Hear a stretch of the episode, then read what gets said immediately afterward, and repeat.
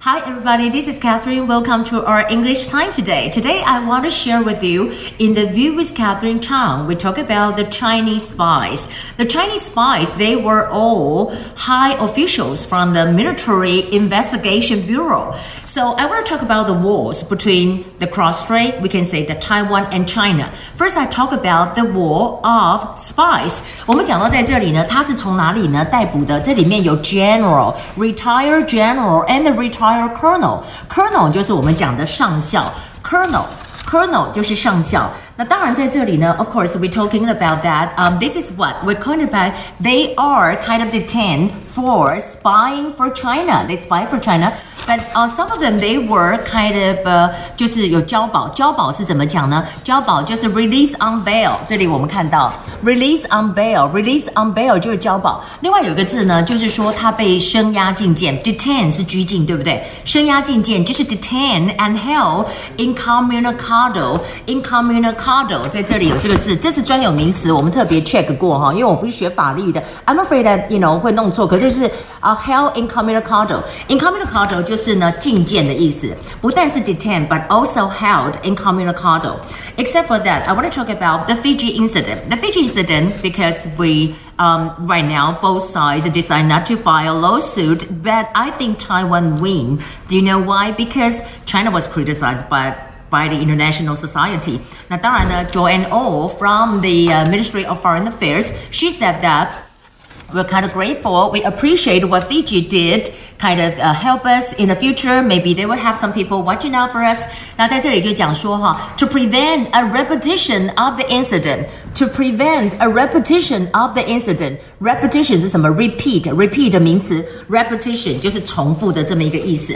那当然，我们在这里还有讲到 China intrusion, also tomorrow to the Dongsha Island. We can see that whether the uh, Hong Kong air traffic control will say that will uh, below 26,000 uh, feet there are danger areas such as such. 不知道会不会再有阻止？我们明天可以看。不过我们今天看到了 C-130 的这个呃飞机，他们就是有这个军人高。层啊，副参谋总长去了。那当然，I want want to talk about uh, the major issue that will be the U.S.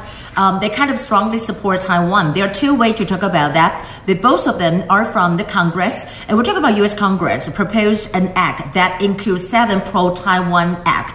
There are seven of them, and in the show with Catherine Chang, I talk about that.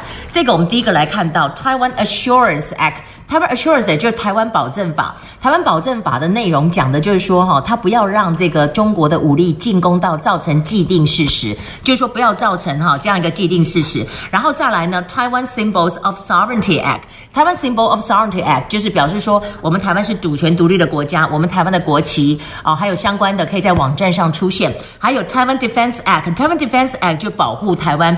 第四个就是。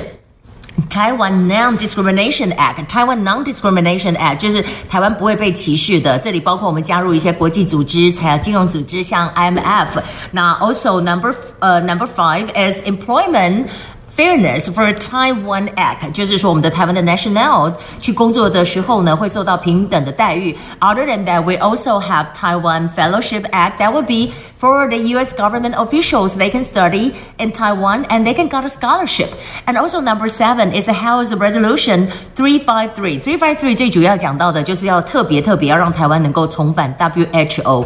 So I think they are important. And also talking about uh, U.S. Senator um, Marco Rubio. Marco Rubio has been very friendly to Taiwan，他就提了一个 issue，他就是说要定一个叫做 Taiwan Relations Reinforcement Act， 这么叫做什么 reinforcement 再增强、再增强的这个 act。然后最重要的这里面讲到就是说，像是 A I T，在过去来讲呢，都是由国务院通过的。But in the future, they said they uh they also have to be passed by the Senate. And also they want to uh, um, establish a U.S. Taiwan Culture Exchange Foundation，可能要增加一个所谓的美国台湾文化交流的这么一个基金会啊，这也是一个非常好的一个动作。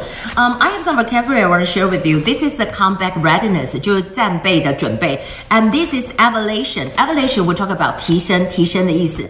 And over here. renegade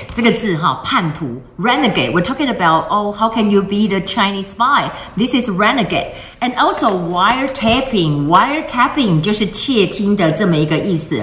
Well, that would be our English time today.